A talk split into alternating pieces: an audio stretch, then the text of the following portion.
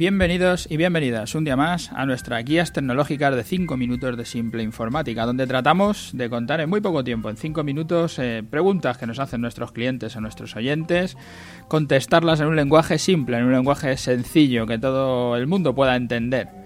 Hoy estamos en nuestro programa 210, que le hemos titulado Telefónica atacada por ransomware.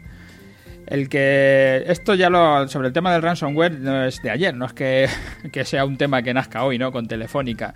En el programa 124 ya comentábamos el tema de que las microempresas no invertían en seguridad.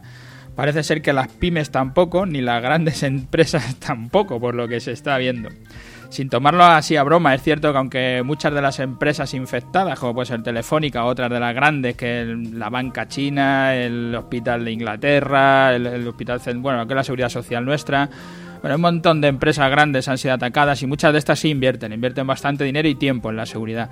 Pero la seguridad 100% no existe y siempre alguien encontrará un hueco para atacarte, seas la empresa que seas.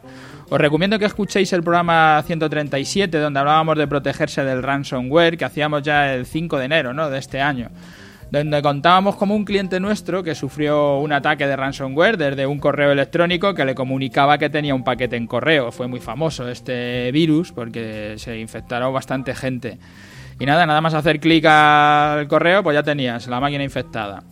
El que se han infectado muchos usuarios particulares no ha tenido tanta trascendencia, muchos de nuestros clientes lo han estado, pero claro, en cuanto surge un ataque de estos, más cuando es mundial, ¿no? que atacan a muchas empresas, pues ya sale muy mediático, ¿no? sale en todos, los, en todos los medios y ya parece que es algo muy excepcional, aunque como digo, lleva ocurriendo bastante tiempo, aunque depende a quién, parece que tiene más o menos trascendencia. Por lo que dicen los, los medios de comunicación, el mismo virus que está atacando a Telefónica, como digo, está atacando a 100 países. Es un ransomware que se llama WannaCry, que lo abrevian en WCRI, ¿no? lo veréis por ahí así escrito. Y se ha, se ha, distribuido por el correo electrónico, como los otros ransomware que hemos, estado, que hemos estado sufriendo.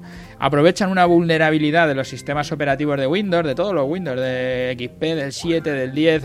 había un hueco y parece que han aprovechado ese hueco para replicarse, para infectar a más máquinas. Desde luego esta es una buena baza para la gente de Apple y de otros sistemas operativos para decir a nosotros no nos afecta, aunque no cantéis victoria porque no, es tan sencillo.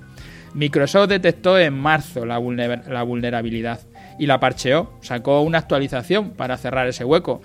Pero como siempre comentamos, en España, y ya vemos que no solo en España, porque hay otros 100 países afectados, si funciona, nadie se va a preocupar por la seguridad hasta que deja de funcionar. Y actualizar el sistema operativo es de esas cosas que no preocupa, que a nadie le importa, ¿no? Los ataques que hicieron caer importantes empresas como Twitter, Facebook, eh, Netflix o Spotify, que fue por un botnet. El, botnet, para explicarlo así rápido, es un grupo de ordenadores que están infectados, como estos que ha ocurrido con el ransomware, pero que están controlados remotamente y esta red de bot o de zombies pues hacen millones de peticiones a una web hasta que la colapsan y la hacen dejar de funcionar.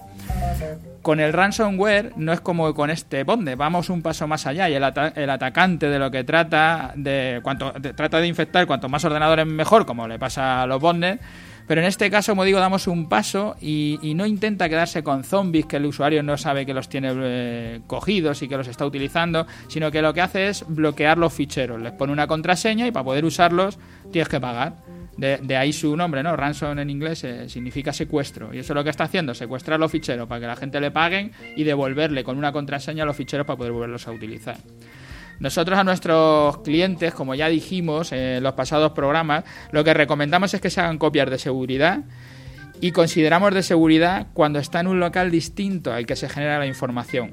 Por decirlo en palabras sencillas, que esté fuera de tu oficina y desenchufado de la red.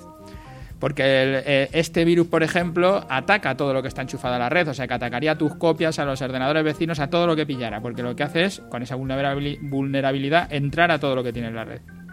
Como sabemos que actualizaciones, antivirus, contraseñas, usuarios y demás parafernalia de la seguridad que nos cansamos a decirle a los usuarios que lo pongan, no nos hacen ni caso, pues por lo menos tener copia. ¿Con qué frecuencia? Que es la pregunta del millón. Pues como siempre va a depender de tus datos. Si son muy críticos, si los tienes que hacer todos los días porque no podría vivir sin lo de un día, o si pues, el trabajo una semana lo puedes recuperar, pues depende. Todo eso va a depender y así es como vas a tener que hacer tu copia.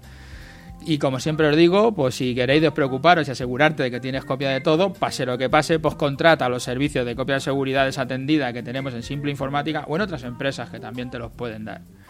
Y hasta aquí el podcast de hoy, que no queríamos dejar de, hacer una referencia a, a, la actualidad, ¿no? Con el tema, con el tema de Telefónica. Ya sabéis, si pasáis por las plataformas, por iTunes o por iVoox, pues nada, dejadnos ahí vuestras valoraciones y vuestros me gusta, porque nos vienen muy bien, nos hacen crecer. Gracias a todos los que nos escucháis a diario y cualquier cosa que queráis comentaros en simpleinformática.es está nuestro formulario de contacto. Hasta mañana.